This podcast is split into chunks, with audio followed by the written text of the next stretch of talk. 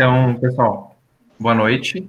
A gente agradece esse tempo aí que vocês tiraram para juntos a gente ter mais uma formação com, com o nosso querido Padre Diego. Padre Diego, a gente também agradece teu, o teu sim. Dessa vez deu certo, né? A gente tentou algumas. Verdade. Não deu, não, mas pelo menos com, com certeza sabe do teu esforço e sempre que possível nos auxilia, né? A gente sabe do teu carinho que tem pelo EJU também. Então a gente agradece. Padre, então uh, a gente deixa para ti conduzir esse momento, tá? Falar sobre ser cristão hoje, né? Essa missão. E está com, com o senhor aí. Também, muito obrigado. Obrigado, Kelvin. Boa noite para todo mundo. Uh, é engraçado isso aqui, é a primeira vez que eu faço um negócio desse por aqui. de quarentena. de quarentena está sendo um, um, descobrimento, né? Tinha muitas realidades novas aí para para formação, é verdade. evangelização, né? E vamos fazer uma oração, então, antes de nós começarmos né, nossa formação, em nome do Pai, do Filho e do Espírito Santo. Amém. Vinde Espírito Santo, enchei os corações dos vossos fiéis e acendei neles o fogo do vosso amor. Enviai o vosso Espírito e tudo será criado e renovareis a face da terra. Oremos, Deus, que instruístes os corações dos vossos fiéis com a luz do Espírito Santo, fazer que apreciemos retamente todas as coisas segundo o mesmo Espírito e gozemos sempre da sua consolação. Por Cristo Senhor nosso. Amém. Em nome do Pai, do Filho e do Espírito Santo. Amém. Muito bem, gente. Vamos me desculpar que daqui a pouco meu pulmão vai parar aí do lado de vocês aí, que eu tô com uma tosse. Mas não é Covid, tá? Eu juro. É só uma irritação mesmo. Mas então, o tema que nós queremos conversar hoje é, né, vocês até viram lá né, naquela divulgação, ser cristão, né, ser cristão hoje. Uh, na verdade, nós conversávamos, né, o Padre Lino e eu, sobre alguns pontos, alguns temas, né, que seriam interessantes, né, que nós pudéssemos trabalhar. E aí o Calvin me pegou de supetão, né, pedi, perguntando qual que seria assim, o título, né, da, da formação. Daí eu nem tinha pensado no título. Não, põe aí ser cristão, ser cristão hoje, porque na verdade o que nós queremos é, é assim, tentar lançar luzes a partir daquilo que a igreja tem nos orientado uh, sobre de fato como, como qual postura que eu posso ter, qual postura que eu devo ter diante das realidades tão atípicas que a gente está vivendo. Né? A gente percebe cada vez mais uh, surgem realidades novas, né, com o cenário político, com o cenário financeiro, com o cenário uh, social, uh, de saúde, de educação, de tudo, né? Tudo é muito é muito polêmico hoje em dia a nível de Brasil, mas a nível mundial, né? Tudo é muito é muito drástico hoje. E no Brasil a gente tem essa essa mania um pouco, né, de ser torcedor de futebol, né? Então tudo vira tudo vira arquibancada de futebol, né? com, com torcida organizada e, e, às vezes a gente fica assim um pouco perdido, né? Como, como é que eu poderia então ter uma postura, né, como cristão diante dessas realidades? Aí quando quando fui rezar, né, assim para preparar assim, né, esse essa formação, me lembrava desse documento, vou mostrar aqui para vocês verem. É um documento do Santo Padre, o Papa Francisco, Gaudete et Exultate, né? É um palavrão esse nome desse documento aqui, que é justamente sobre o tema, né, ah, de hoje, é, sobre o chamado à santidade no mundo atual a gente quer se propor, né, então, a conversar sobre ser cristão hoje, mas, na verdade, uh, isso, uh, isso é algo que tem que ficar, assim, muito claro também para nós, né, ser cristão hoje é a mesma coisa que ser cristão no primeiro milênio, né? a mesma coisa que ser cristão no primeiro século, a mesma coisa que ser cristão daqui três séculos, por quê? Ser cristão é ser santo, não é? Nós recebemos o nome de Cristo uh, quando nós somos batizados, né? Uh, diz a palavra de Deus que os, os né, quando os primeiros discípulos começaram a ser chamados de cristãos, era justamente porque eles anunciavam Cristo. Então, eles acabaram se, sendo conhecidos com o nome de Cristo.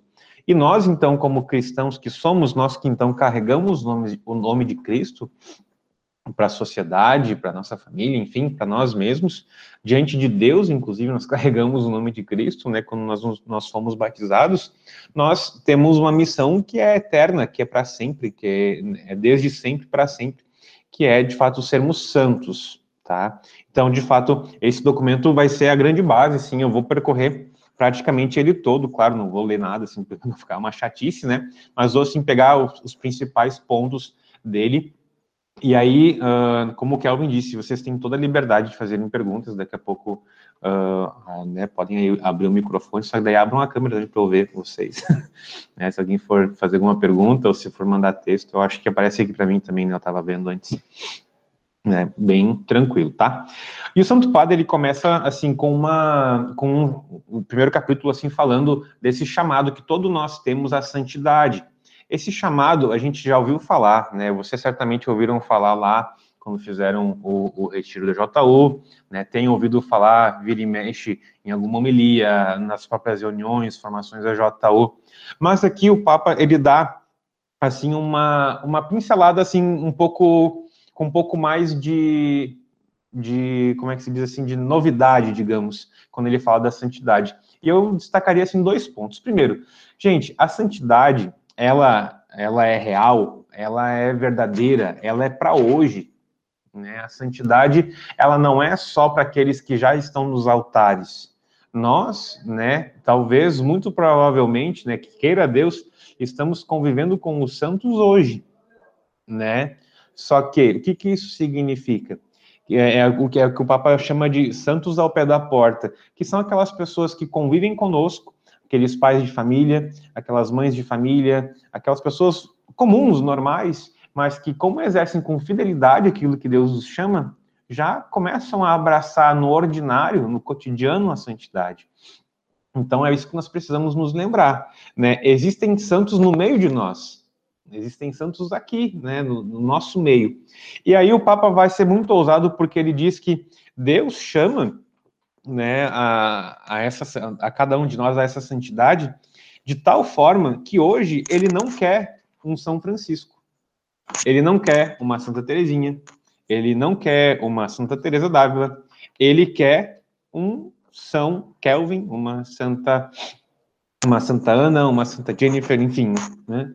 Ele quer de fato santos autênticos, né?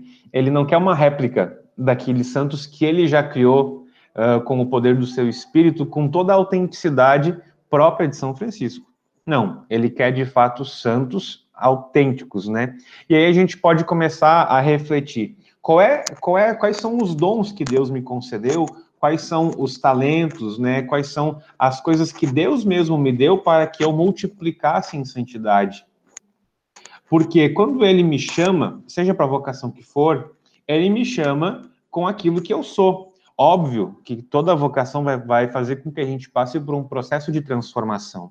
E a gente vai, então, sendo moldado por Deus. Mas, por exemplo, né, vamos pegar aí um perfil, assim, uma pessoa super extrovertida e tal, e aí, à medida que ele vai sendo formado para sua vocação, seja ela qual for, se transforma numa pessoa introvertida, que não fala, que, que né, assim, tipo, o exato oposto. Olha, se Deus quisesse um santo assim, daquela vocação, ele chamaria uma pessoa assim. Não ia pegar uma pessoa tal e transformar ela de ponta cabeça a ponto dela abraçar uma outra personalidade. Não. Deus ele nos forma, ele nos, ele nos reordena, ele coloca cada coisa que a gente tá, que a gente tem fora do lugar, ele coloca nos eixos de novo, mas ele coloca a nós mesmos no eixo.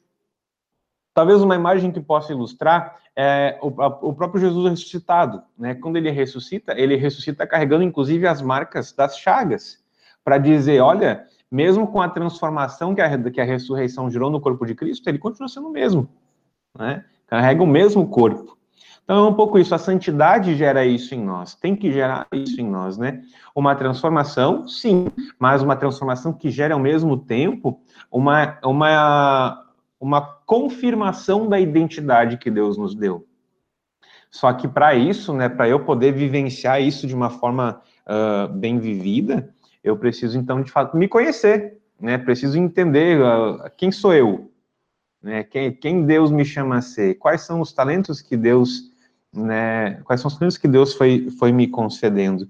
E, e é muito bonito, de fato, pensar que eu, né? Eu posso ser santo, né? Deus chama a mim para ser santo. E aí ele vai uh, dando toda uma, uma. E é muito bonito, assim, né? Esse documento tem na internet, até né?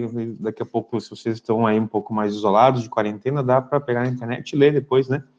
E aí ele vai dando um exemplo assim: se você é avó, você pode ser santa fazendo tal coisa. Se você é pai, você pode ser santo fazendo tal coisa. Se você é uma mãe de família, você pode ser santa fazendo tal coisa. Ele de fato pensa em todo mundo. Ele fala de. Aí, mandaram o, o link. É, e ele vai assim de fato mostrando assim com fatos muito concretos, né? Aquilo que às vezes a gente só imagina, né? E que a gente não consegue assim a gente pensa, por exemplo, qual é o valor de eu ir no mercado, né? Qual é o valor, qual é, qual é a santidade que há, né? Por exemplo, em em ir ao mercado. É o, o, amor com o qual eu vou lá para prover para minha família o sustento, para prover para minha família uh, aquilo que nós necessitamos, né? Eu faço isso com carinho, eu faço isso sem reclamar.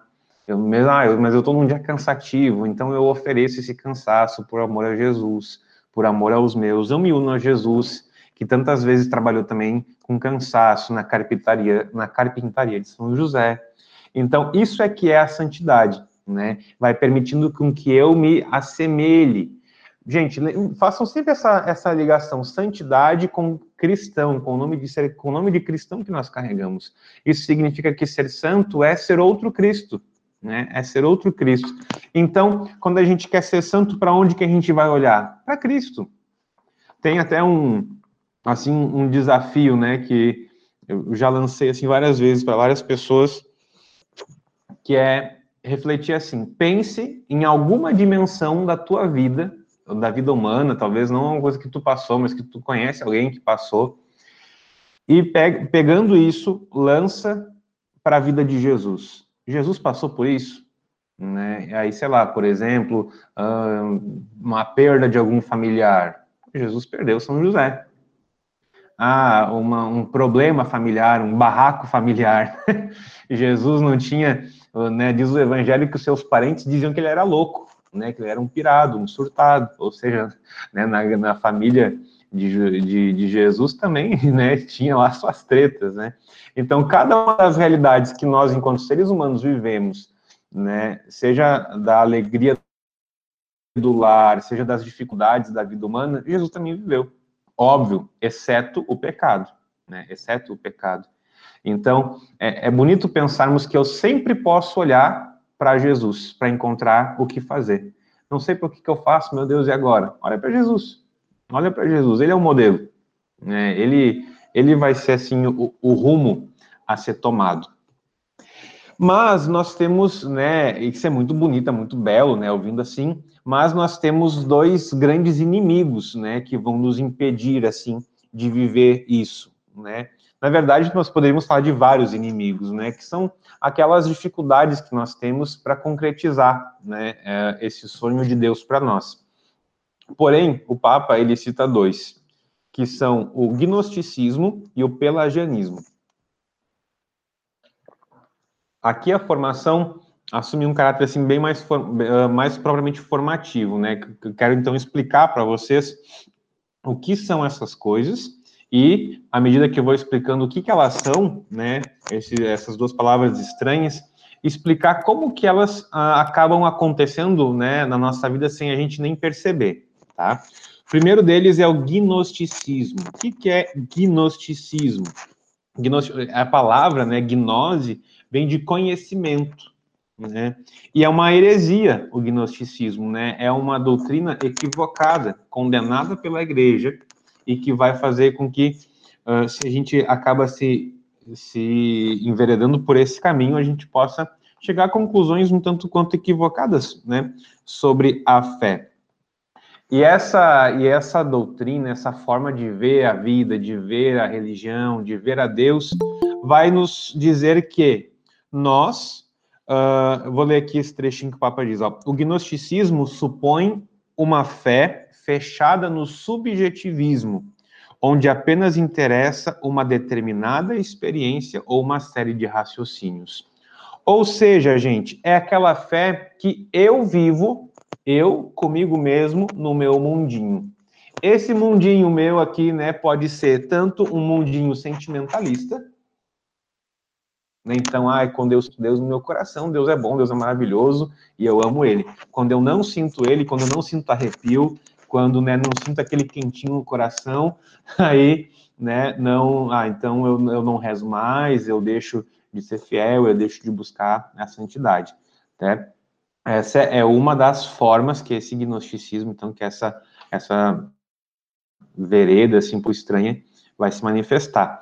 E, de fato, é muito comum, é, às vezes a gente vê isso no nosso meio, né? Talvez, inclusive, podemos dizer que todos nós, por algum momento, ao menos, passamos por isso que é quando nós vivemos uma fé que é muito pautada naquilo que é uh, sensível, né? Quando eu sinto, tá tudo legal. Então, por exemplo, eu, eu vou, né, vou vivendo de, de retiro em retiro, um no retiro ali, num retiro aqui, num retiro lá, mas de um retiro a outro. Como é que é a minha vivência de fé? Né? Nesse, nesse intervalo entre um retiro e outro, eu costumo uh, ter uma vivência, né? Como é que eu vivo isso? Então, essa seria uma das formas. E uma outra forma também de, de gnosticismo é um fechamento, né? Como eu falava antes, só que um fechamento pautado no conhecimento. Ou seja, Deus está nos livros, né? Então, eu conheço a Deus porque eu li tal livro, e aí, não, agora, eu, agora quanto mais eu sei, mais eu sou íntimo de Deus, quanto mais, de fato, eu vou aqui crescendo nos meus estudos, participando de formação aqui, formação ali, formação lá, mas então eu sou católico. É bom participar de é, é, é legal, é o, o que eu posso explicar a Deus, né, que eu posso, uh, ou então, pior ainda, né, que a minha fé está pautada no número de formações que eu participei, dos livros que eu li. Isso, uh, inclusive, o Santo Padre diz, né, que pode gerar em nós um fechamento, a gente uh, e aí o que qual que é a dificuldade disso né? O Santo Padre inclusive diz que pode ser que a gente vá se fechando né? Ah, não eu aqui então como eu cresci li tantos livros e tal então agora eu tenho esse nível de fé então eu, não, eu vou me fechar né? Eu não preciso mais. E aí eu vou me fechando e, e, e vou assim criando quase que um gueto né? Um, uma elite de, de fé né? Ah, não, esses aqui são os iluminados, né? Tem assim uma uma soberania sobre os outros, né? Assim, porque foram receberam, sei lá, alguma iluminação, né? Só que qual que é o problema, né? Muitas vezes isso está pautado numa mera teoria, né? Às vezes a oração não está em dia, às vezes, de fato, a, a própria fidelidade dos sacramentos pode até ser que aconteça, mas é muito exterior, né? Não é uma experiência com Jesus ressuscitado, que é uma pessoa viva ressuscitada. E isso é, de fato, é uma doutrina sem mistério, né? Porque Deus, de fato, ele nos, ele nos ultrapassa em todos os quesitos, né? Então, se eu, de fato, vou, vou achando que eu posso explicar ele em todos os detalhes, eu acabo tendo uma fé, então, que, que não, não compreende o mistério que é Deus. Sobre essa vertente chamada gnosticismo, alguém tem alguma dúvida que já ficou por aí, que já uh, chamou atenção? Aproveite aí agora, dou-lhe uma, dou-lhe duas. Ô padre, deu ah. tempo. uh, uh, o gnosticismo, isso se encaixaria naqueles, nas pessoas que talvez elas criticam um pouco o modo da, das outras pessoas de uh, lidarem um pouco com, com a fé, até o, o, nível de conhecimento que as pessoas têm, né? De ah, agora estou encontrando a Cristo, né? Então tem vários níveis ali que eu acho que uh, nós católicos vamos vamos uh, crescendo e às vezes muitas pessoas às vezes acabam passando por cima disso e criticando um pouco, né? Às vezes até acho que cabe em cima disso, né, por conhecer demais, acaba também uh, vendando os olhos, né, às pessoas que ainda não chegaram a esse ponto de conhecimento, né. Uhum. Não sei se encaixaria ou não. É, essa tendência, assim, a achar que, que, a, que, a, que a minha via salva, né, que o, o caminho que eu trilhei é o único que, que, que apresenta a salvação, esse é, um, esse é uma tendência natural do pecado, comum do pecado original em nós, né? E, e nessa, por essa vereda, ela vai se manifestar dessa forma. Nós, a nossa diocese, graças a Deus, nos últimos aí, 10, 15 anos, crescemos muito em formação. Em formação, né? Não informação. Nós crescemos muito, né? Uh, só que uh, qual que é talvez só a única coisa que a gente teria que tomar um pouco de cuidado? É de achar que uh, a fé cresce à medida que a formação cresce. E na verdade não é assim. A formação é uma baita luz para que a minha fé cresça, sem dúvida. Mas né, e aí acho acredito que todos nós conhecemos aquela senhorinha semi-analfabeta da paróquia, porque toda paróquia tem, né? E ela tem uma fé muito maior do que a nossa, né? Ela curou, sabe Deus quantos filhos rezando o terço quando era quando era mais jovem, né? Então, aqui é que a gente tem que ter de fato uh, esse, essa, essa relação. Deixa eu só abrir aqui que eu acho que mandaram uma pergunta, né? Deixa eu ver. Exatamente. A fé e a razão precisam andar juntas. E da mesma forma, então, a razão e o sentimento. O sentimento como essa experiência uh, subjetiva, mas iluminada também pela razão, né? Isso é, isso é bem importante. É isso aí mesmo. E aí a gente vai, porque nós, nós somos um todo, né? A gente não é só sentimento, a gente não é só razão, a gente não é só experiência, a gente não é só teoria. Então, todas elas precisam caminhar juntas, tá?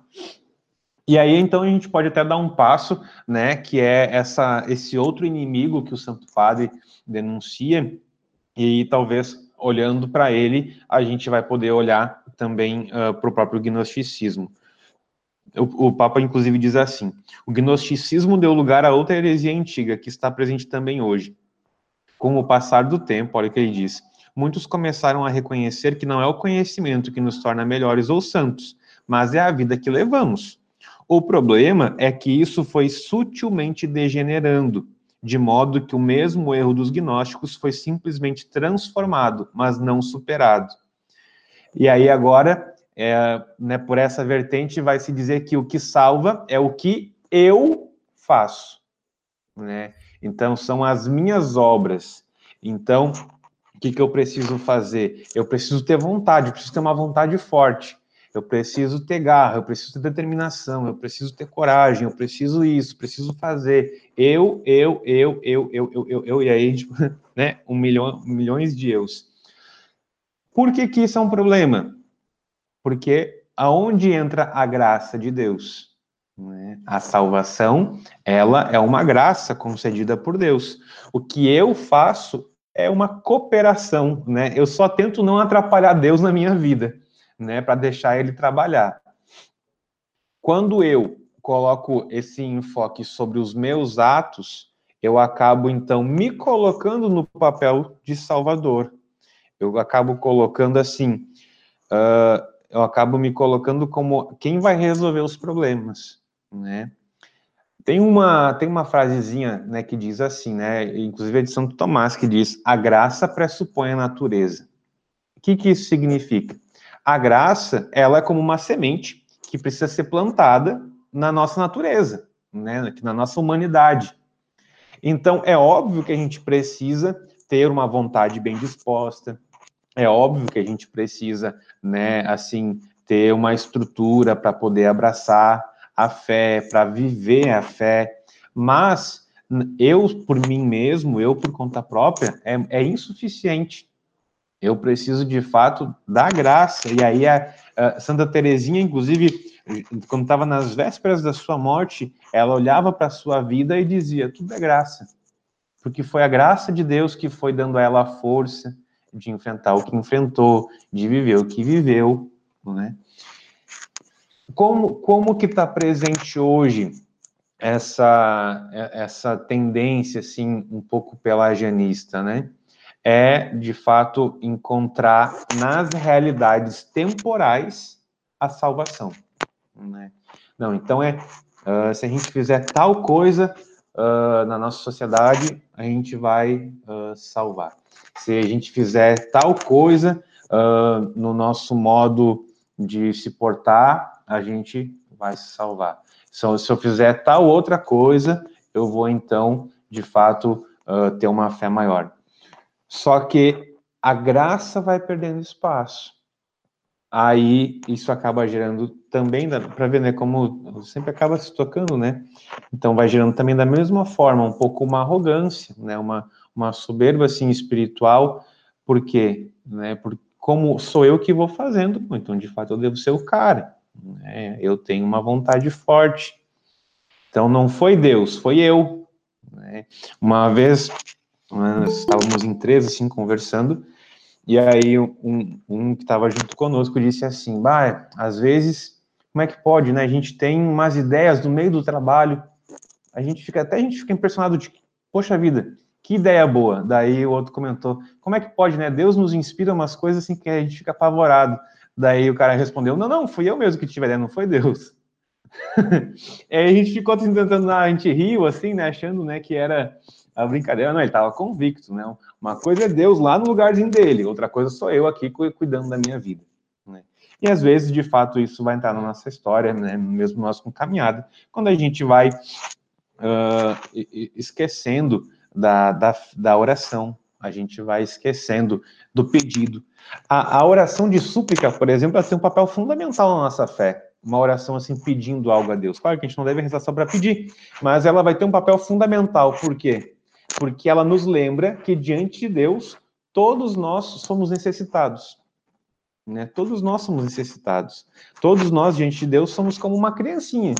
Uma criança por si só, ela não toma banho, ela não vai ao banheiro, ela não se alimenta, ela não toma água, ela não faz nada.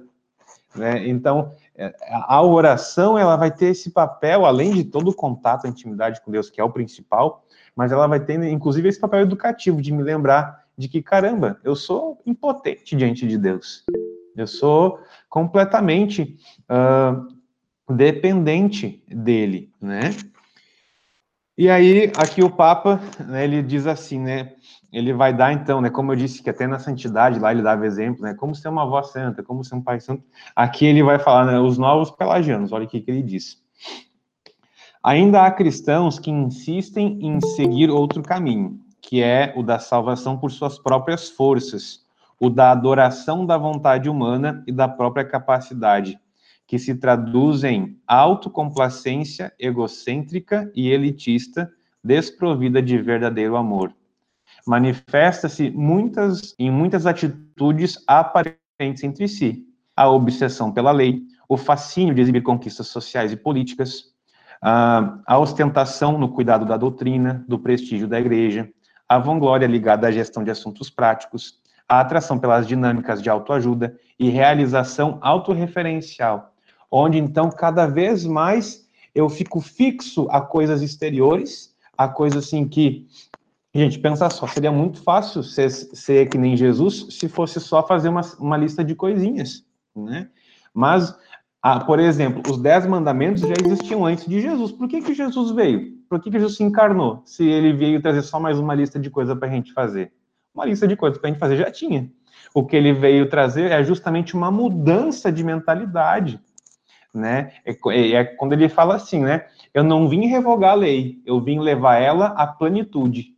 Né? Eu não vim, de fato, ele não revoga nada do que os dez mandamentos dizem, mas ele vem trazer tudo a uma plenitude. Aí, já estou até saindo aqui do roteiro do Papa, mas ele diz assim, né? Jesus diz: Olha, ouvistes o que foi dito. Daí ele dá vários exemplos, né? Uh, Jesus dizendo: uh, não, não, não pecarás contra a castidade.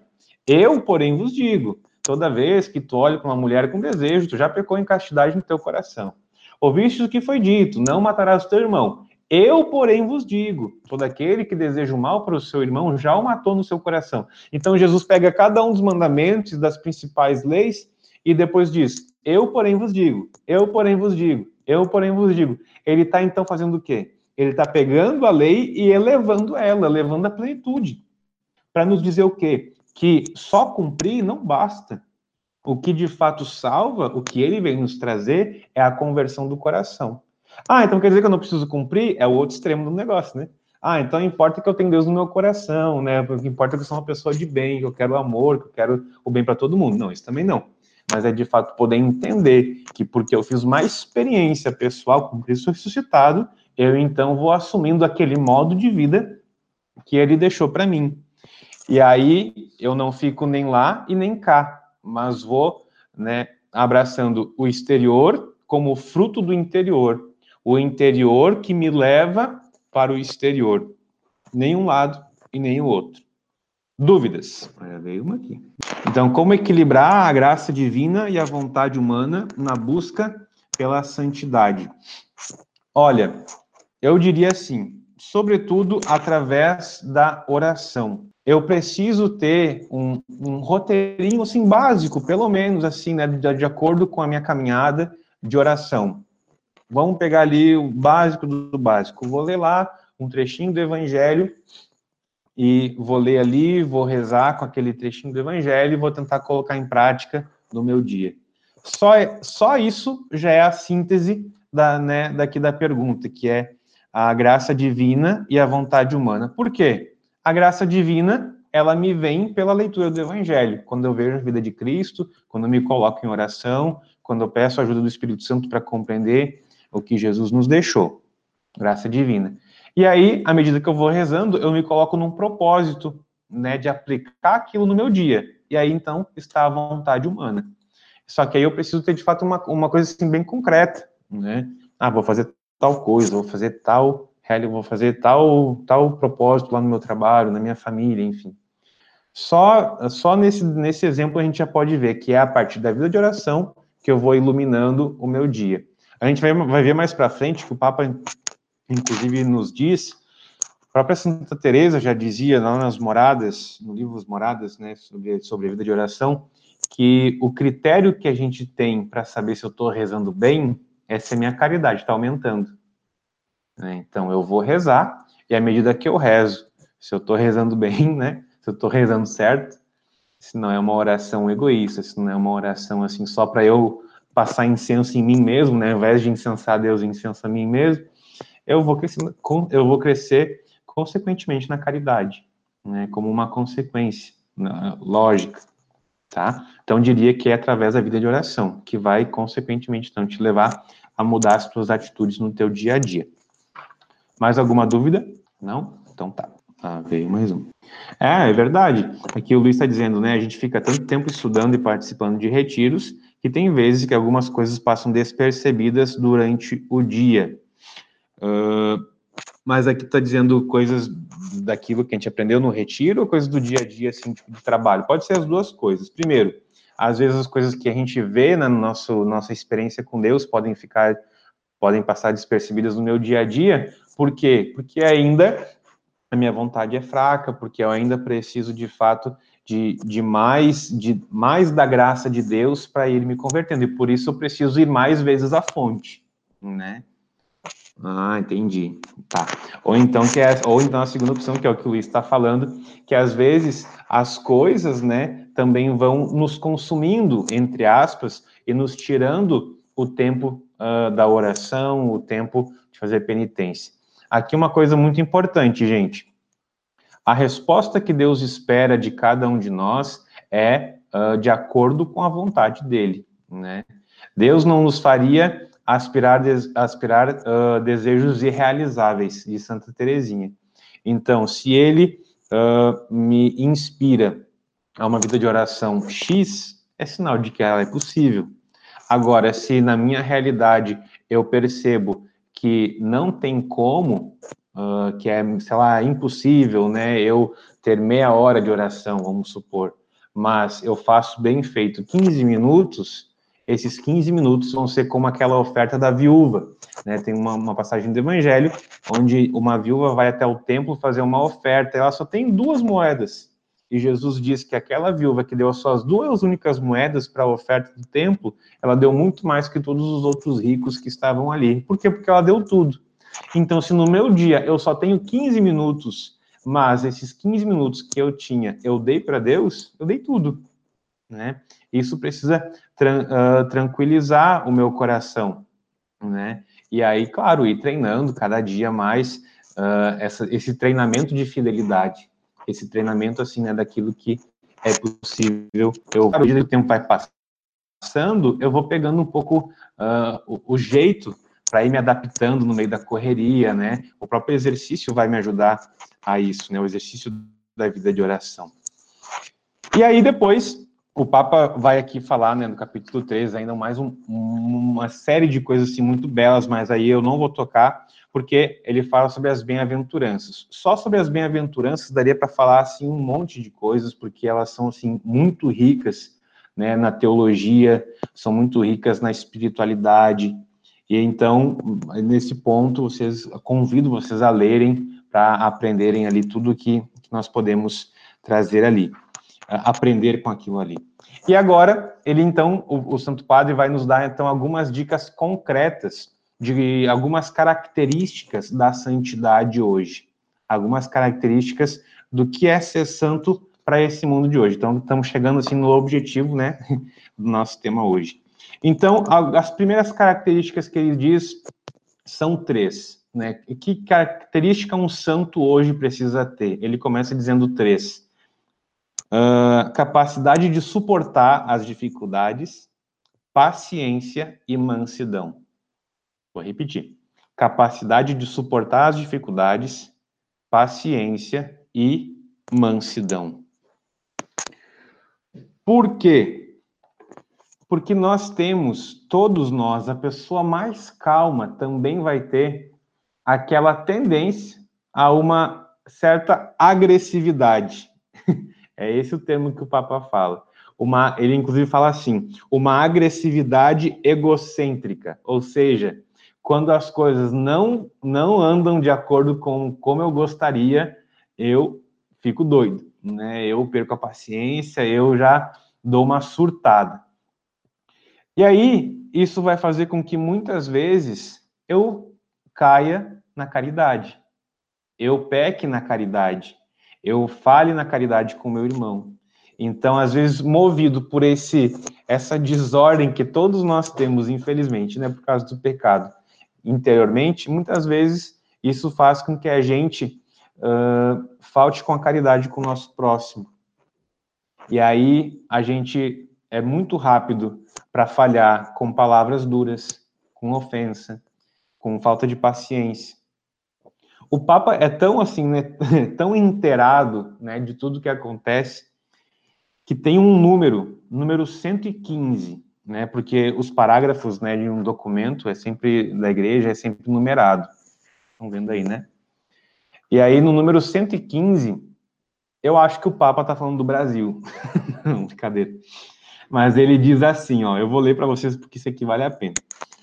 Pode acontecer também que os cristãos façam parte de redes de violência verbal através da internet e vários fóruns ou espaços de intercâmbio digital. Mesmo nas mídias católicas, é possível ultrapassar os limites, tolerando-se a difamação e a calúnia e parecendo excluir qualquer ética e respeito pela fama alheia. Gera-se, assim, um dualismo perigoso porque nestas redes dizem-se coisas que não seriam toleráveis na vida pública e procura-se compensar as próprias insatisfações descarregando furiosamente os desejos de vingança.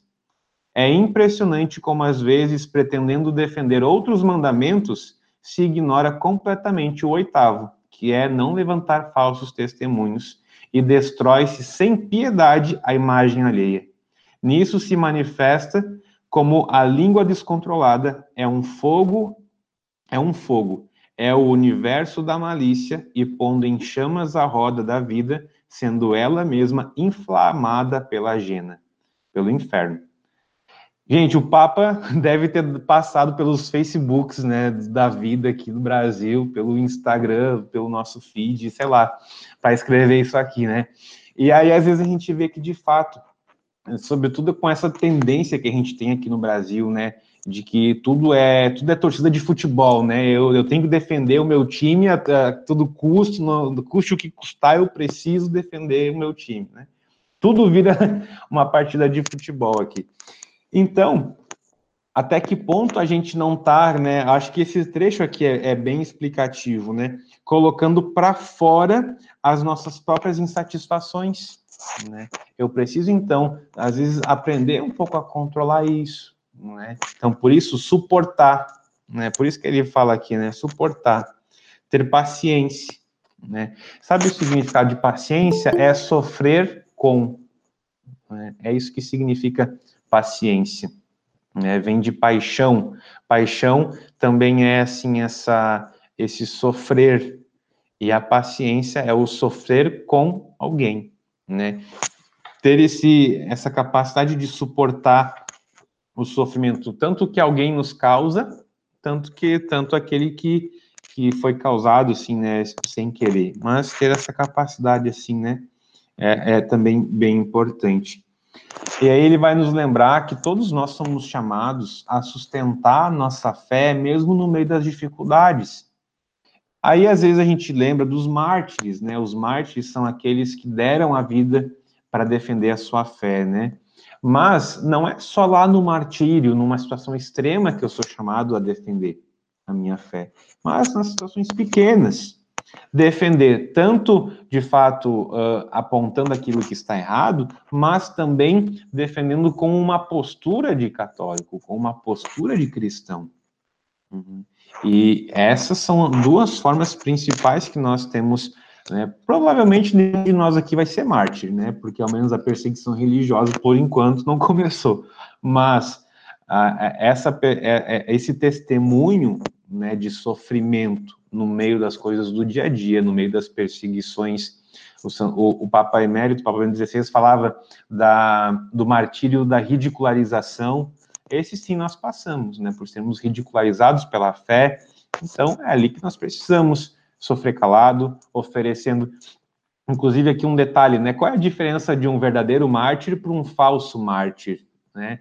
O, o, verdadeiro mártir é aquele que oferece a sua vida por amor a Cristo, rezando por aqueles que o matam, pedindo a conversão deles, como o próprio Jesus. Pai, perdoa-lhes, eles não sabem o que fazem. O que, que um falso mártir, que, que é um falso mártir? É aquele que dá a sua vida só pela obstinação do orgulho.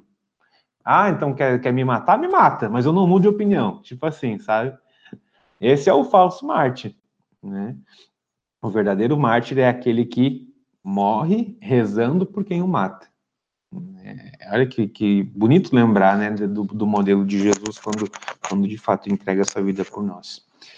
Mais duas características que o Santo Padre nos diz sobre a santidade hoje: a alegria e o bom humor.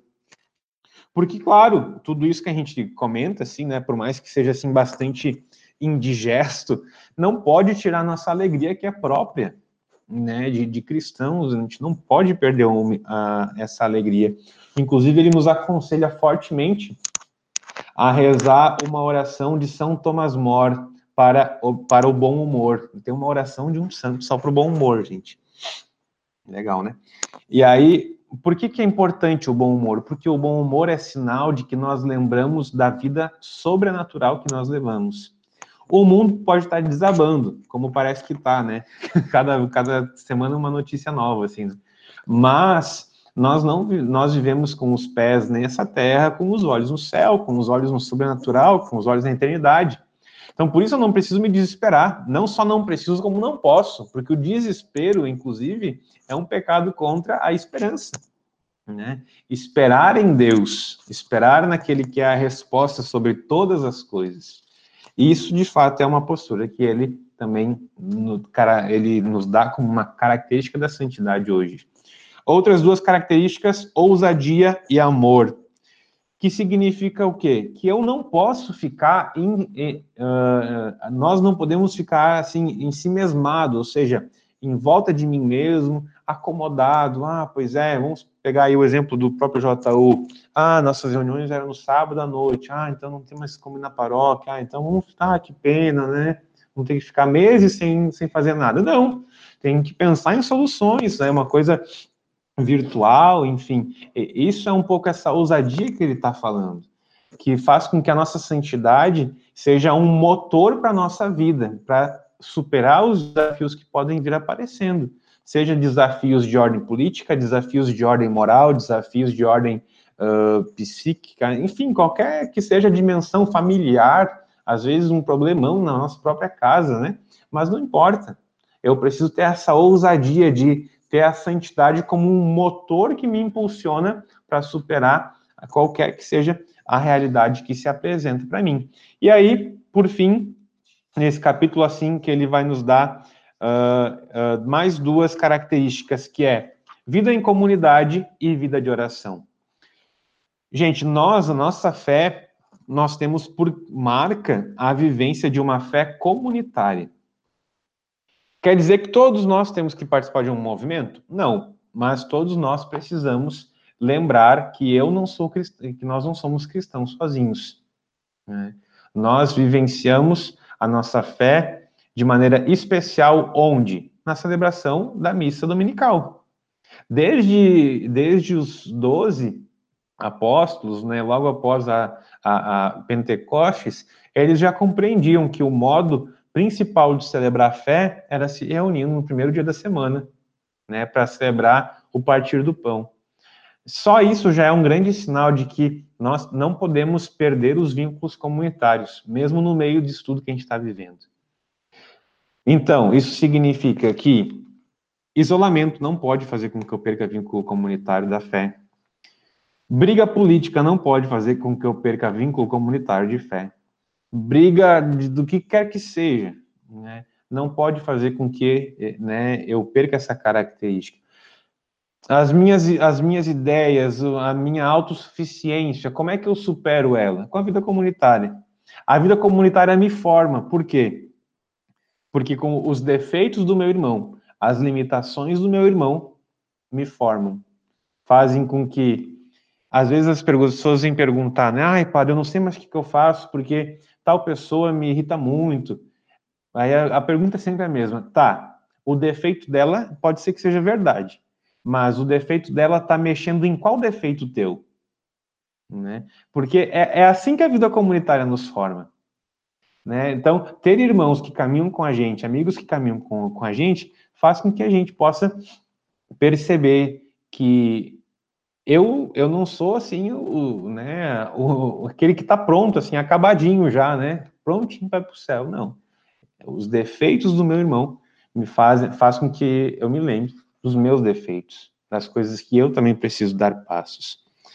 Mas isso tudo vai precisar, né, então, da vida de oração. E aí, quando o Papa fala de vida de oração, ele está falando de, de fato, ter oração ao longo de toda a minha vida, né? Ao longo de todo o meu dia. Vou ter que rezar que nem um monge? Não. Mas eu preciso dar as duas moedas da viúva. Se essas duas moedas forem 15 minutos, eu preciso dar 15 minutos. Se essas duas moedas forem meia hora, eu preciso dar meia hora.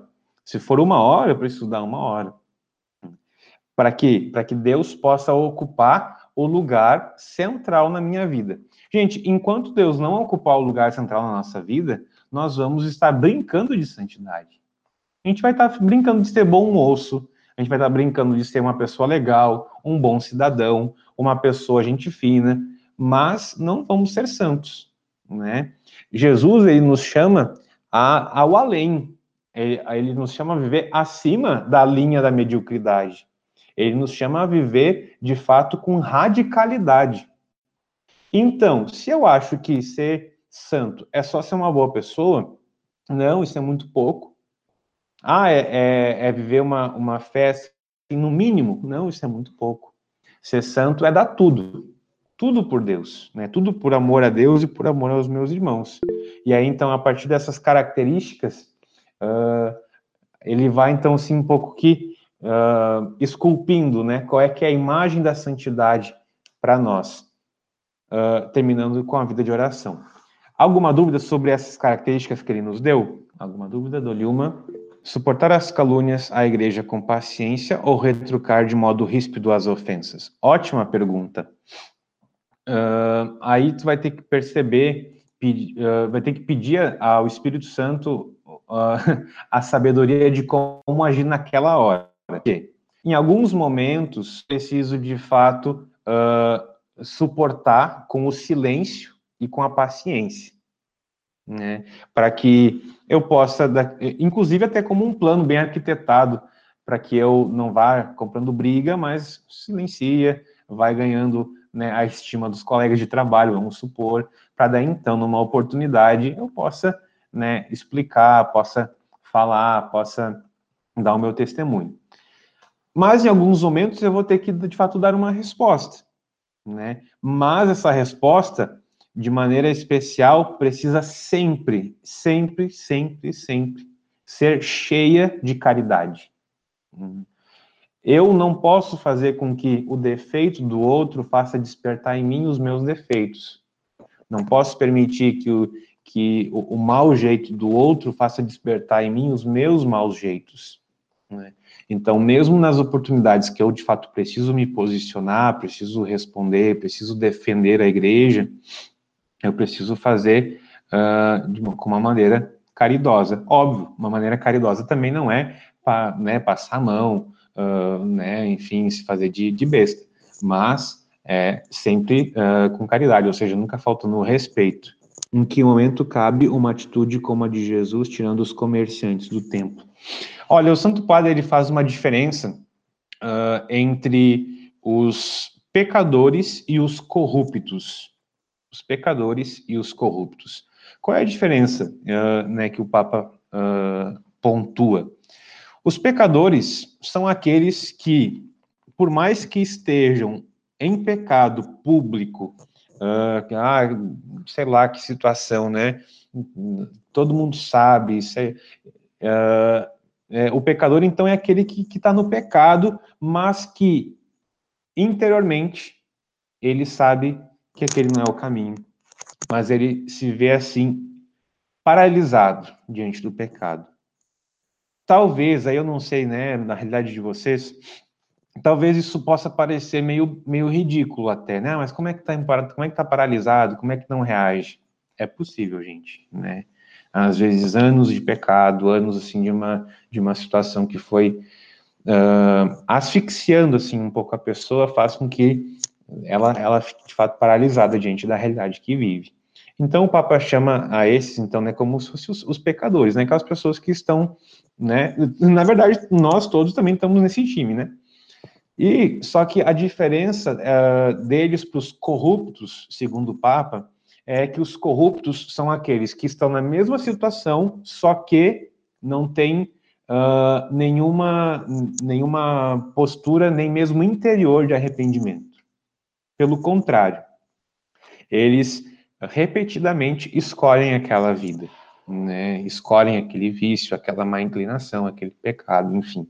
Daria para uh, pontuar isso, talvez com aquela imagem onde Jesus fala que no templo, bem à frente, né, tinha um fariseu e lá no fundo tinha um publicano. O publicano da época, ele era uma pessoa que era conhecido por, por, por, por não ser fiel à, né, religião, né, porque acabava se envolvendo muito com, com o governo da, da época, enfim, não é o caso agora. Mas qual era a postura que esse publicano que estava no fundo do templo tinha? Ele estava de cabeça baixa, porque ele não ousava sequer levantar os olhos, né, como se fosse se dirigir a Deus, e ele rezava: Senhor, tem de piedade de mim, porque eu sou um, né, um miserável, um pecador. E aí lá, na frente do templo, né, assim, na parte da frente, no templo, estava o fariseu, tão pecador quanto ele. Por quê? Porque todos nós somos pecadores. Aqui que está o segredo, né? Todos nós somos iguais, iguaizinhos. Não existe diferença nenhuma entre eu e, e qualquer pessoa da humanidade. Mas qual era o problema do fariseu? é que ele rezava assim: Senhor, muito obrigado, porque eu não sou pecador que nem aquele filho da mãe que está lá atrás. Esse é o corrupto. Né? Ele não vê né, o lodo, ele não, ele não, não vê, não admite né, o lodo no qual acabou se metendo. E acaba, de fato, tendo um pouco essa postura com, com os demais. Será que aqui caberia uma, uma postura como a de Jesus, uh, como, nos, como com os comerciantes no templo? Talvez com essas pessoas, quando, quando é da corrupção? Talvez. Mas quando? Em que hipóteses? Quando de fato há pense ali, né? Uh, Jesus ele fez, ele teve aquela postura com, com os comerciantes quando eles estavam no templo, profanando o templo, ou seja, era uma profanação, era algo que atentava contra Deus. Então a reação de Jesus foi proporcional ao erro. Né? Só que às vezes qual que é o nosso qual que é o nosso problema? A gente tem uma postura que é desproporcional ao erro. Né? Então, claro, por vou dar um exemplo que pode parecer assim um pouco sentimentalista, mas eu não sei por que raios, mas esse algoritmo, né, que é esse negócio que fica dizendo o que a gente vê ou não no, no celular, tem mostrado para mim uh, cenas de profanação da Eucaristia, né? Então, assim, notícias de profanação da Eucaristia.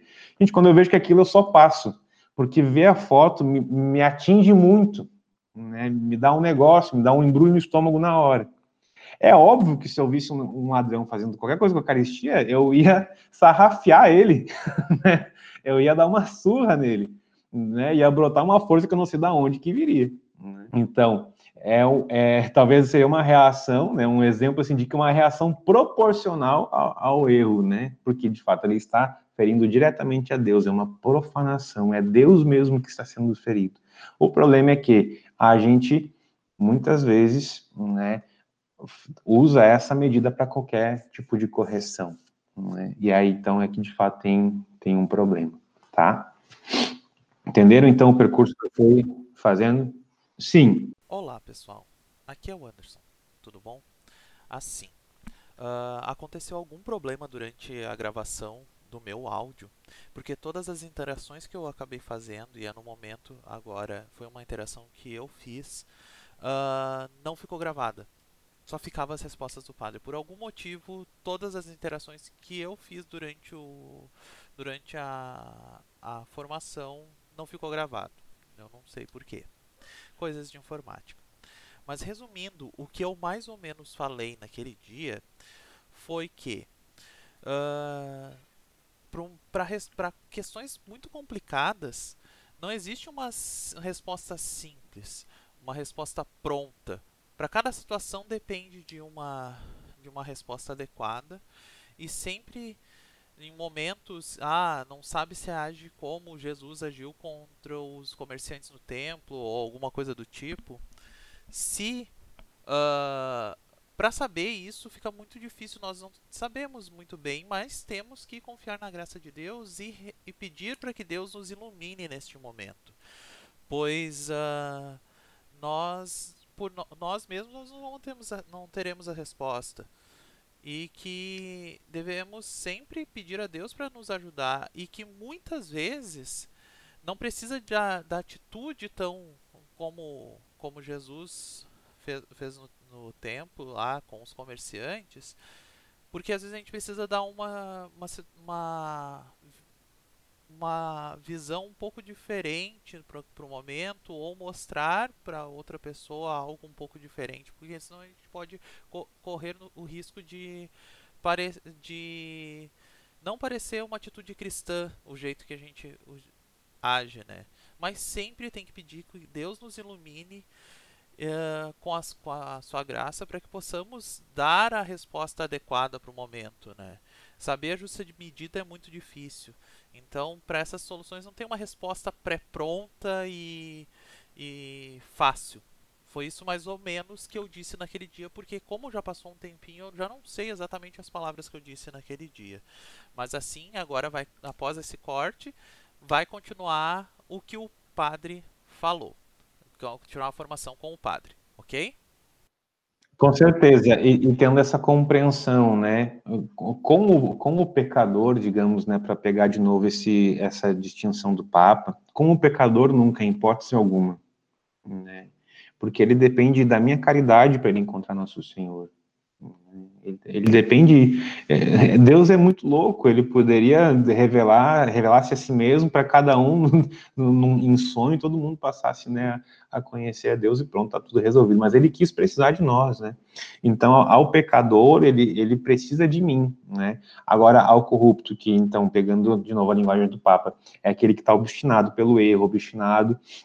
Mesmo assim, ali eu vou ter uma atitude mais drástica, mais dura, em hipótese alguma faltando com a caridade, mas mais drástica e mais dura quando é proporcional, é uma causa proporcionada. Quando é desproporcional, o erro é meu, né? o erro é meu e, eu preciso eu também confessar esse erro, né? Ah, mas a pessoa fez uma coisa muito ruim, eu faltei com a paciência porque ela falou uma coisa muito, muito forte. A falta de paciência é tua. A besteira que ela falou é dela, mas a falta de paciência é, é tua. Mas o Papa, ele sabendo que de fato eu... sugeriam perguntas como. Ah, desculpa, pode falar, Nai. Não, e eu vejo assim, né, padre, cada vez mais difícil a gente, como cristão, encontrar esse equilíbrio, né? Nos diversos ambientes que a gente passa durante o nosso dia a dia, nossa semana, porque querendo ou não, quando as pessoas já sabem que tu participa de algum movimento e, e tudo mais, elas já esperam que tu tenha resposta para as coisas, né? E muitas uhum. vezes entram em determinados assuntos querendo que tu que tu deixe a tua, a tua opinião, que de fato diga aquilo que tu pensa, né? E às uhum. vezes já esperando uh, uh, algum algum uh, momento assim mais vulnerável que tu diga certa, que é certa, certas coisas que né, já deixe um gancho para que eles entrem ali para te atacar, né? Sim. Então, acho treta, né? esse equilíbrio é, é difícil, assim, no nosso dia a dia. Com né? certeza.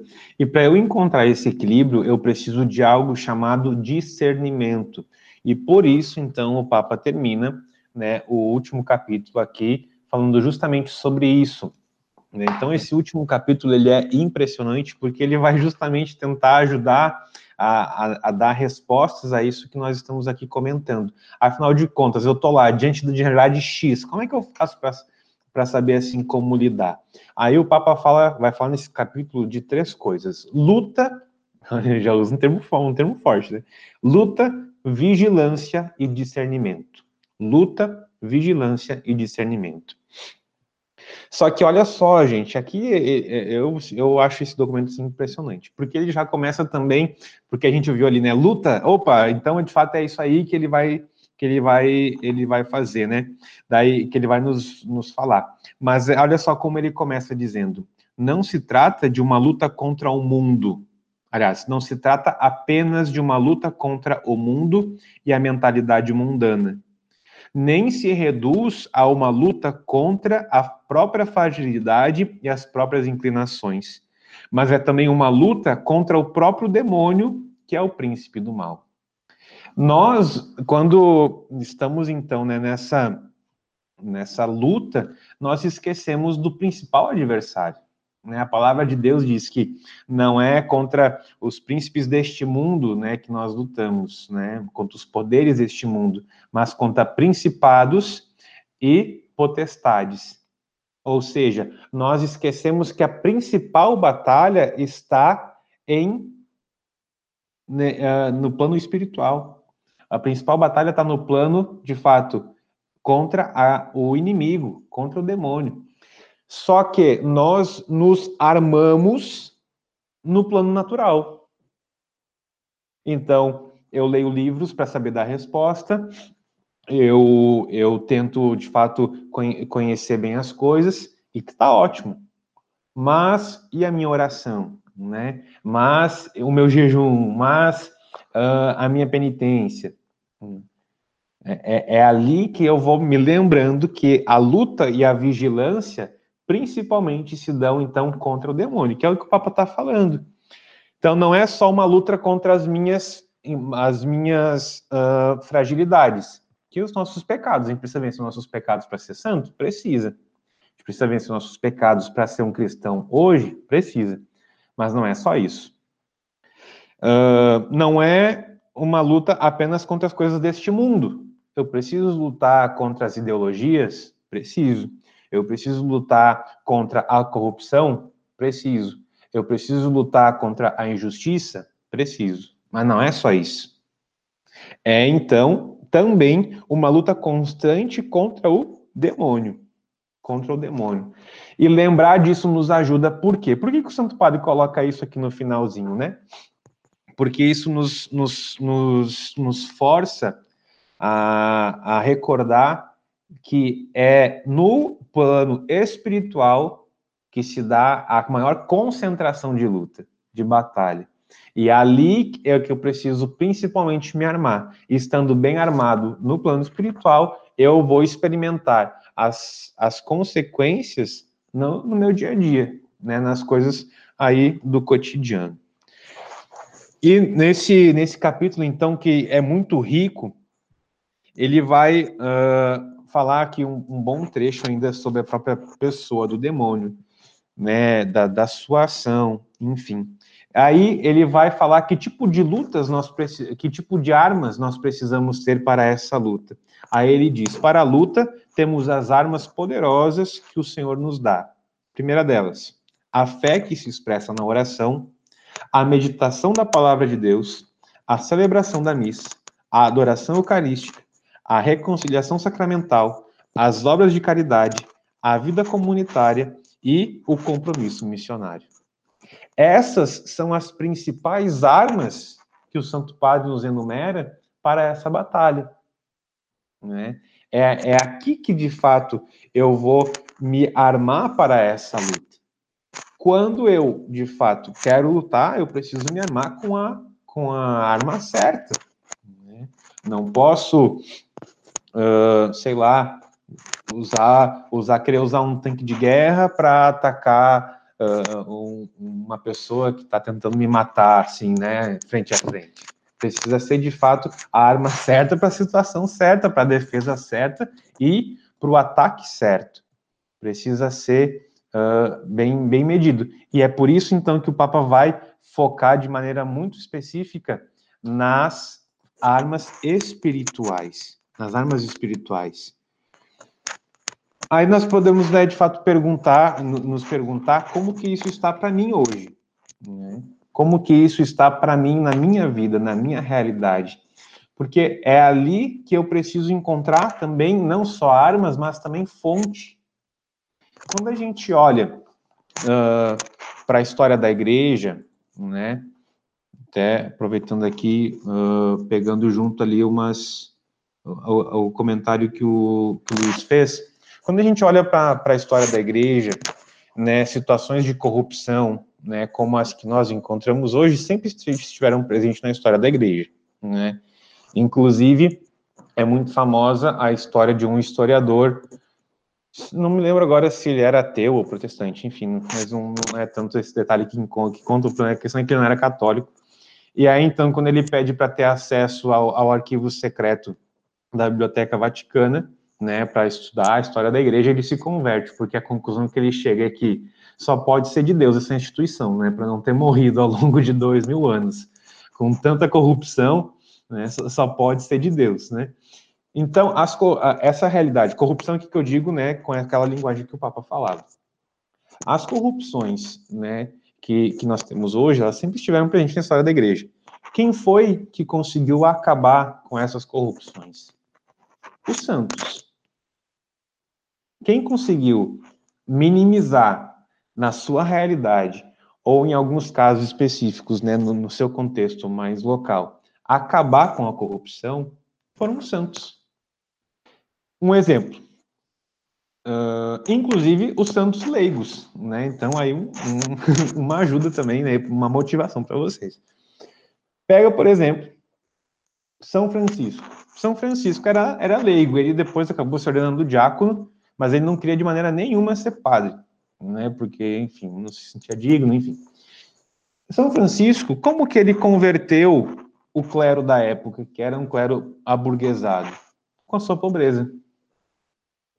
Inclusive, nos, nos próprios escritos de, de São Francisco, né, quando ele fala quando ele fala para os seus freis, né, se encontrar um anjo e um padre, cumprimenta primeiro o padre, seja ele quem for.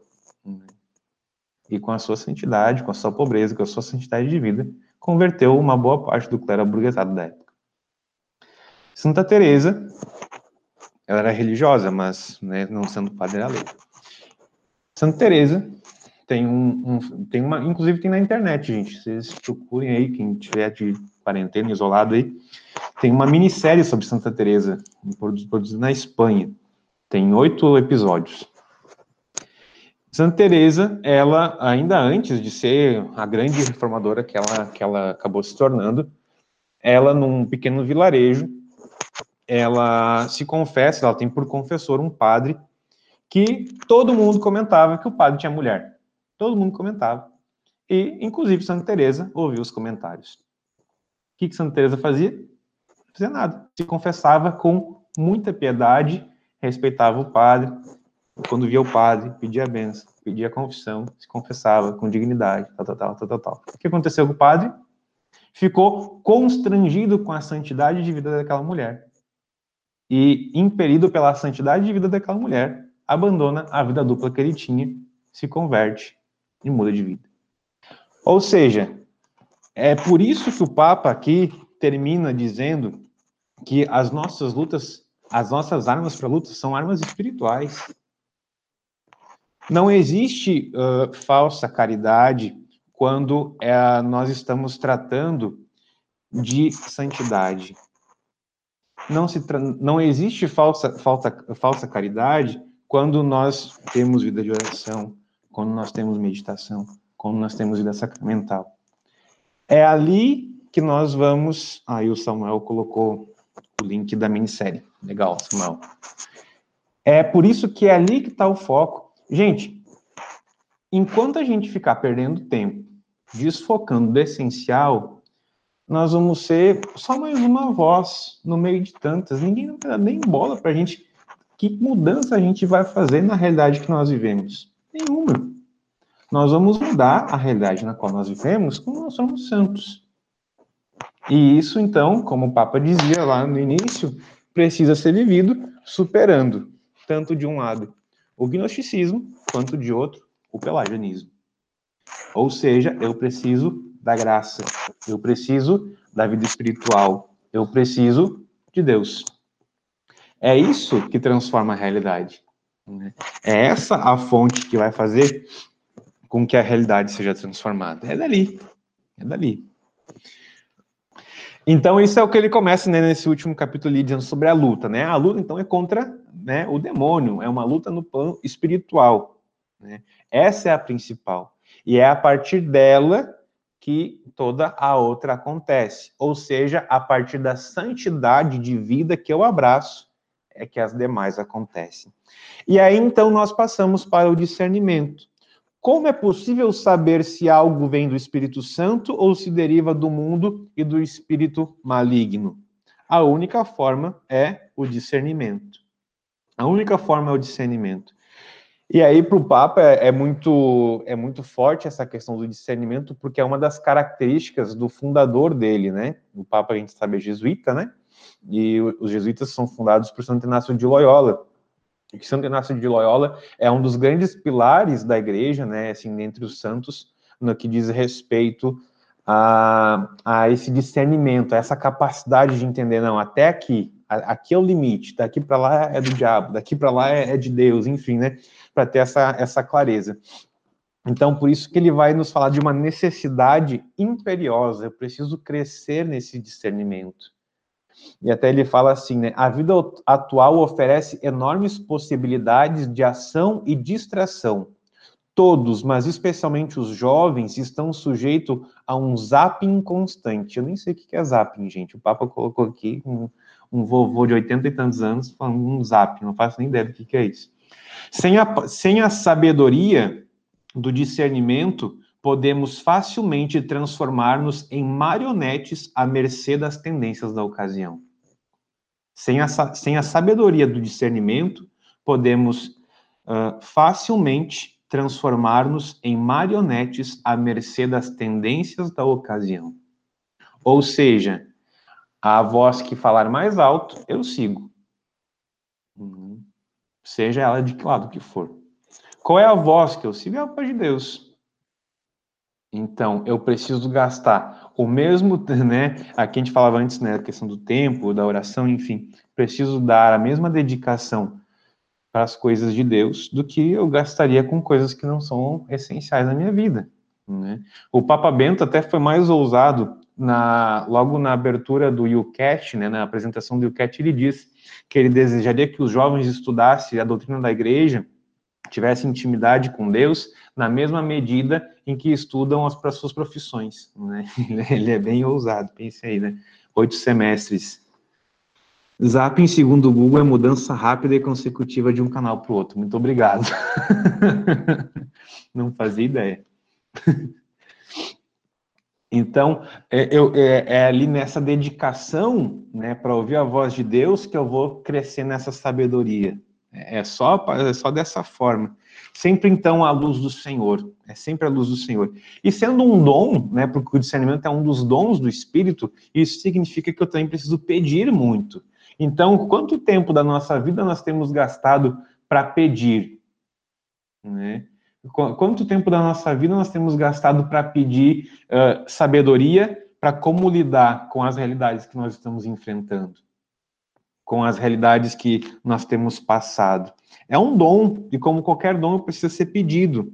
Né? Não requer capacidades, ah, mas eu nunca vou conseguir discernir porque eu não tenho muito tempo para estudar, não tenho muito tempo para. Não, não, é, esse é um dom. Pede esse dom, né? Para que Deus dê aquele, aquele empurrãozinho, né? Mas, mesmo sendo um dom, inclusive o Papa está falando aqui, não é possível prescindir do silêncio da oração prolongada. Eu posso pedir? Posso. Mas, mesmo assim, isso não significa que eu posso só pedir e deixar de rezar. Eu preciso ter oração. E quando o Papa fala de oração, ele fala de uma oração prolongada. Por fim, está realmente disponível, uh, desta forma, está realmente disponível para acolher um chamado que Deus nos faça, que quebre as nossas seguranças, mas nos leve a uma vida melhor. Porque não é suficiente que tudo corra bem, que tudo esteja tranquilo. Nós precisamos estar abertos para que Deus nos dê um discernimento que rompa a nossa segurança, que rompa as nossas convicções, que rompa os nossos conceitos pré-concebidos, né? Mas que, que de fato nos desarme, nos desmonte eu preciso pedir né, esse dom da sabedoria, permitindo que Deus faça isso. E qual vai ser a grande lógica, por fim, que vai nos guiar? A lógica do dom. E aí ele dá o exemplo de Cristo crucificado. Né? Cristo crucificado é a lógica que vai seguir, né, que vai ter que guiar o nosso discernimento, que é dar-se, doar-se, calar, ofertar-se, né, é, interceder. Essa é a grande lógica, né? E, gente, o grande resumo, santidade. Né? Como ser cristão hoje, sendo santo. Né? Sendo, sendo, sendo santo. Essa é, essa é a, é a grande palavra que vai resumir o que é ser cristão hoje, é ser santo. Amém? Dúvidas? Kevin, como saber se alcançamos o dom do discernimento nas nossas vidas é algo subjetivo? Olha, o dom do discernimento em si uh, enquanto dom, ele, ele não é algo que eu alcancei e pronto, está resolvido. O que, o que cabe a mim é, de fato, uh, colaborar, né? Então, por exemplo, Deus, ele vai, ele vai inspirar discernimento a partir de elementos que eu tenho, né? Ele vai fazer com que, sei lá, uma, uma analogia que me ocorre, ele vai, ele vai me fazer perceber que alguma coisa está pegando fogo com o olfato, que é algo que eu já tenho, né? Então, ele vai me fazer me perceber que alguma coisa não está ok com, com elementos que eu já tenho. Então, como é que eu posso fazer para colaborar com ele, vivenciando bem qual, qual for o elemento que eu esteja, que eu tenha à disposição de Deus, né? Seja um livro, a assiduidade, a vida de oração, né? A, a atenção em alguma pregação, em alguma formação. Isso, a, isso cabe a mim e posso posso sempre também crescer. Agora, em relação ao dom propriamente dito, é sempre de novo. O, o, o Santo Tomás de Aquino, ele diz, né, cada nova missão, a cada nova missão uh, exige uma nova efusão, ou seja, um novo derramar do Espírito, né, com os seus dons. Então, sempre de novo pedir, né, sempre de novo e pedindo. E aí o discernimento, ele vai sendo cada vez mais afinado, né, cada vez mais assim, uh, detalhado, né? Como de fato uma pessoa, né? Que quanto mais eu convivo com ela, mais eu reconheço a voz dela a quilômetros de distância. Reconheço a sombra dela no escuro, né? é assim, né? Então, quanto mais eu vou convivendo com Deus, pedindo esse dom, mais eu vou reconhecendo, essa é a voz de Deus. Não, isso aqui não é a voz de Deus. Mais ou menos assim. Do ponto de vista do discernimento, é possível que algo esteja escrito na Bíblia ou no catecismo, mas de modo implícito e não explícito? Como interpretar corretamente uma ideia? Ótima pergunta. É possível. Primeiro que na Bíblia nem tudo está na Bíblia, porque Deus nos deu duas fontes uh, de como se, né, daquilo que Ele queria nos deixar. A primeira delas é a Bíblia e a segunda é a tradição, ou seja, coisas que foram sendo transmitidas na fé da igreja através dos séculos. Como que eu faço então para interpretar corretamente? Através do magistério da igreja, ou seja, né, através do ensino da igreja, através daquilo que os papas têm nos ensinado, através daquilo que os documentos da igreja têm nos ensinado. O próprio catecismo é uma expressão do magistério da igreja. O catecismo ele nos ensina como interpretar aquilo que nos é transmitido, seja pela Bíblia, seja pela tradição. A doutrina social da igreja também ajuda a formar nesse sentido. Sim, com certeza. A doutrina social da igreja, para quem não conhece, é como se fosse o catecismo, né, que, que nos traz qual é o ensino da igreja, só que sobre coisas de nível social, né? Porque a igreja, então, também tem um, um ensino oficial sobre realidades sociais. Então, certamente, a DSI, que é a doutrina social da igreja, também nos ajuda demais nesse sentido. E no caso de uma ideia nossa, como é que eu faço, então, para interpretar uma, uma, uma coisa que surge, né? Eu preciso ver se está de acordo com aquilo que a igreja ensina, né?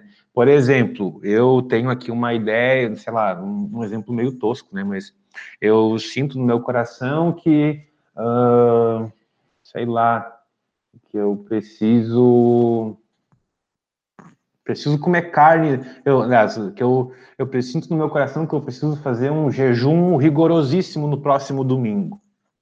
É, dá para desconfiar bastante, porque a tradição da igreja é que não se faz que não se faz jejum em solenidade, dias, né, dias solenes.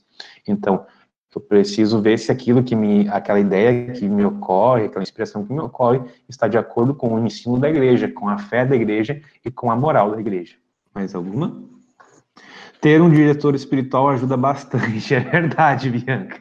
O diretor espiritual é aquela pessoa que, sobretudo para questões assim bem pontuais, bem pessoais, vai ajudar desse discernimento, né? Para dizer assim, olha, isso aí é, é coisa da tua cabeça, né? Isso é, isso é viagem tua. Ou não, isso aí, isso aqui tem cara de vir de Deus, né? Vai dando segmento, vai dando passos né, nesse caminho, porque por aqui parece que, que está a vontade de Deus. Certamente. Mais alguma? Dou-lhe uma. Dou-lhe duas. Dou-lhe três. Não trouxe uma buzina para marcar o final.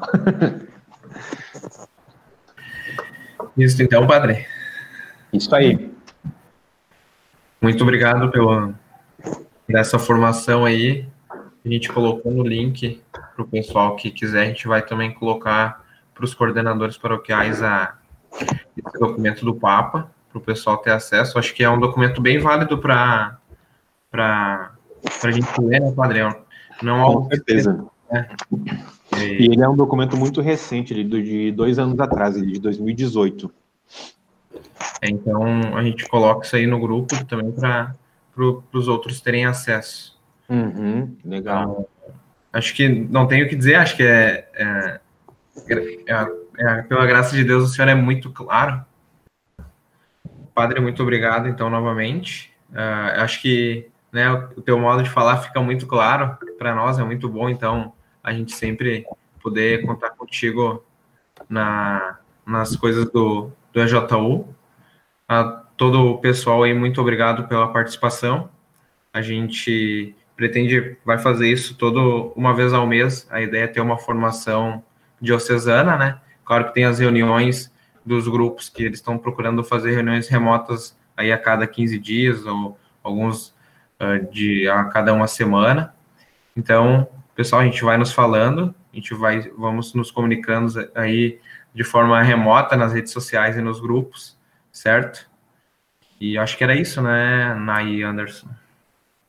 É, isso aí. Uh, quero também agradecer, viu, padre? Bem como o Anderson falou, assim, uma complementou a outra, né? Foi, foi bem interessante, assim. Agradecer o pessoal também que está acompanhando, né, essas, essas formações que a gente vem tentando organizar, né? Vi que tem um pessoal que participou da primeira e hoje também participou com a gente, então isso é, é muito bom, assim, a gente poder contar com com a ajuda de vocês, né? Então, pedir para que as próximas também vocês estejam com a gente, estejam conosco, né? É, por favor, isso aí. Sim, com certeza. O Senhor esteja convosco, Ele está no meio de nós, por intercessão de São João Paulo II, de Nossa Senhora Virgem Imaculada, abençoe-vos Deus Todo-Poderoso, Pai, Filho e Espírito Santo. Amém. Valeu, gente. Deus abençoe. Valeu, Até mais. Tchau, tchau. Uh, quero agradecer quem ouviu até aqui. Lembrando que o link para o documento que o padre utilizou como base para a formação e o link para a série de Santa Teresa estarão na descrição do, do cast.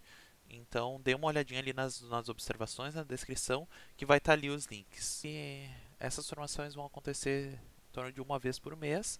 Então já se inscreve, né, no, já assina o feed aqui, né, do, e estamos no Spotify, uh, iTunes, uh, Apple Podcast, Google Podcast, em todos os lugares.